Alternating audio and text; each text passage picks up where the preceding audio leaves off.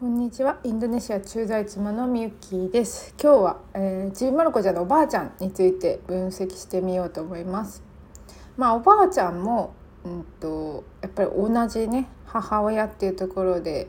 えー、お母さんとのねあの同じ共通するとこあると思うんですけど、まあ、おばあちゃんの方があのそんなにしょっちゅう喋ってるイメージじゃないですよね。そうそうそんなによく喋ってる感じはなくて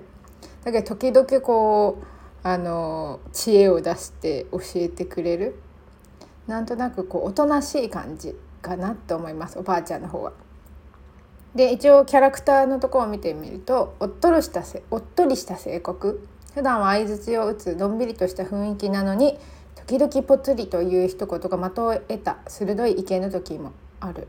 昔ながらの知恵をたくさん持っていてマルコたちに教えてくれることもある。まあ、これ昔ながらの知恵っていうところで言えばみんな知恵をたくさん持っているタイプ5かっつったらそれもそうでもない気はするけどでもなんとなくお母さんよりは知的な感じがするのかなっていう気がします。なのでなんとなくですよなのであのもちろんこう人のことと関わるのは好きそうだし、うんと、ただおとなしいマイペースな感じ。なので9タイプ9の平和主義も入ってそうな気はするけど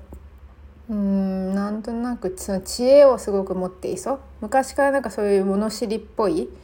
あの自立した子に見えるんですよね。タイプ5の子供ってね。ほんと自立した感じに見えるんですけどすごくこう物知りでいろんなことを知っていて。なのでベースはなんかタイプ5あたりなのかなってていうただタイプ4だと感情にムラが出てくるのでその落ち込んだりとかそういう感情の上下感があるんですけどおばあちゃんはそんな感じは全然ないですよね。おばあちゃんいつもこうあの感情は落ち着いているおとなしい感じですかね。なのでどっちかというとあのウィングを考えるならばあの人と関わるのも割と好きで心配性なところもあってっていう感じなのかなって言って5の 6, 6か5か、えー、堅実家か、え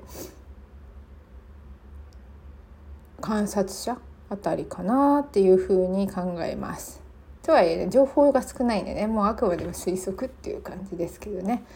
なのであの人とこの人はなんとなく違うっていうのは大事だなと思います。なのでお母さんとおばあちゃんはすごい似てるんだけどおばお母さんの方がすごくおしゃべり大好き人大好きっていう感じするかなおばあちゃんの方が家でおとなしくしてる過ごしてる時間も多いのかなっていうまあ推測ですけどねよかったらまたさあの私の参考に考えてみてください。